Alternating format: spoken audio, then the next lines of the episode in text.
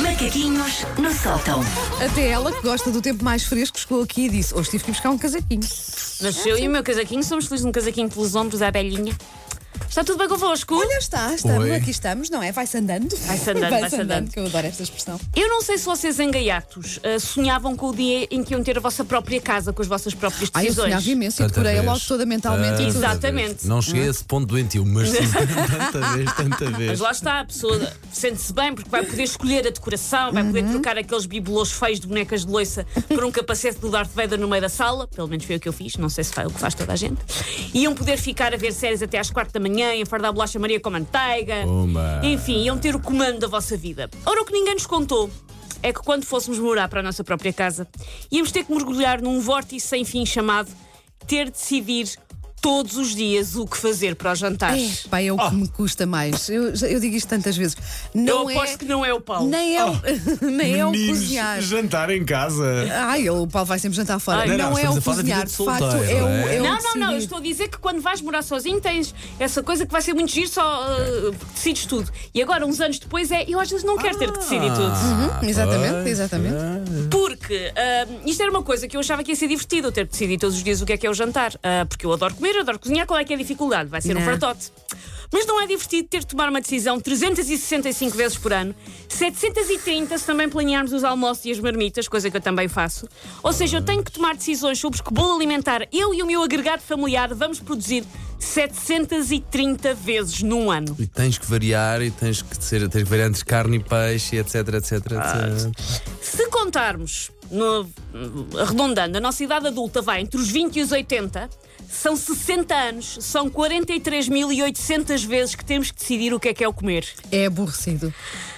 Eu estou ansiosa por ter 80 anos, estar enfiada num lar a comer empadão e gelatina de tutti frutti que me metem à frente todos os dias sem ter que pensar nisso. Quero muito, por favor. Ou então comprimidos. Pronto, aquilo Sim. não é. Fala-se tanto disso, aparece nos filmes de ficção científica há ah, anos. Eu venho E ainda não inventaram os comprimidos para uma pessoa Eu venho aqui para a comida. rádio e penso, ok, agora vou ter aqui um bocadinho de tranquilidade, paz Não. na minha vida. Não, o que é Não. que tu fazes? Uh, Revives a memória do que é que Vai vai puxar- acontecer. vai puxar Já sabes o que é que vai ser o jantar hoje, Hoje Paulo? já, já, já, Pronto. fácil. Hambúrguer com massinha. Massinha. Mas foste tu que decidiste? Uh, e, e que fiz?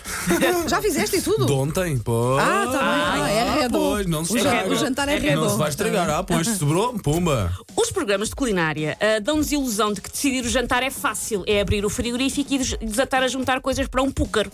Só que só nos programas de culinária é que eles têm sempre à mão de semear bulbos de fungos para ralar, bacon cortado em fatias homogéneas, um magre de pato que estava esquecido no fundo da prateleira. Acontece constantemente.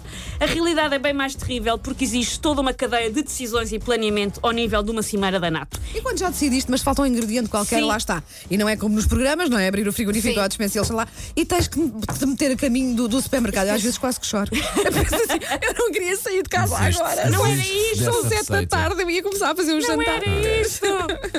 Ahm, nós, quando estamos a tentar planear as refeições, eu agora tento ser uma pessoa que ao domingo planeia a semana Muito toda. bem, também já fiz isso. Eu, eu, Atualmente ando mais preguiçosa, mas é uma boa, é uma boa jogada. assim. Só que isto exige, por exemplo, ir ao supermercado com um plano de governo de 50 páginas em espaçamento de um e meio e não ir só assim à balda e vir lá com uma caixa de magnums e um frasco de acetona. Não vale. e depois tens de cumprir rigorosamente, logo na segunda-feira, porque se tu inventas ali, descoordenas todo o mapa. Coordenas. Não? não? Ah, afinal não apetece. Não, interessa. Não interessa. Ninguém perguntou a opinião. Tudo isso exige, portanto, alguma antecipação. E eu penso que cheguei oficialmente à idade adulta quando percebi finalmente porque é que a minha mãe ficava tão fula quando me ligava a pedir para meter bifes a descongelar e eu me esquecia. Sim, Que era uma sim. coisa tão simples de fazer, caramba, não era? Ah, Eu agora tenho a perfeita noção porque é que isso é uma hecatombe que baralha tudo. A minha mãe ficava furiosa. Ah, tá pronto, esqueci-me, como outra A coisa. E agora quantidade- eu percebo a dor. A quantidade de coisas que quando chegamos à, da- à idade adulta percebemos que temos que pedir desculpa às nossas mães Sim, por. sim, sim. Não é? Liga É a luz. é ah, mas esqueci-me, o que é que tem? Uma luz acesa. Liga a luz. Mãe, desculpa todas as vezes que eu não tirei bifes do congelador. bem a torneira. Outra coisa que eu também percebi finalmente é o porquê da minha mãe me querer dar com uma frigideira nas trombas sempre que eu perguntava com aquele ar displicente e até vagamente enjoado: o que é que é o jantar? Epá, uma pessoa está ali a ter de decidir pela 82 vez na vida o que é que há de fazer com uma malga de arroz é respeitar e deixar trabalhar. E aquelas crianças que exigem o menu só para elas, ah, isso acho que não quero comer. Não, não há cá Happy Meals nesta casa. Comes o mesmo que os adultos e mostras-te grato como um catrai esfaimado num orfanato russo do século XIX. Não quero saber. E aqui vocês podem perguntar: então, mas o parceiro ou a parceira não ajuda a decidir o que fazer para o repasto?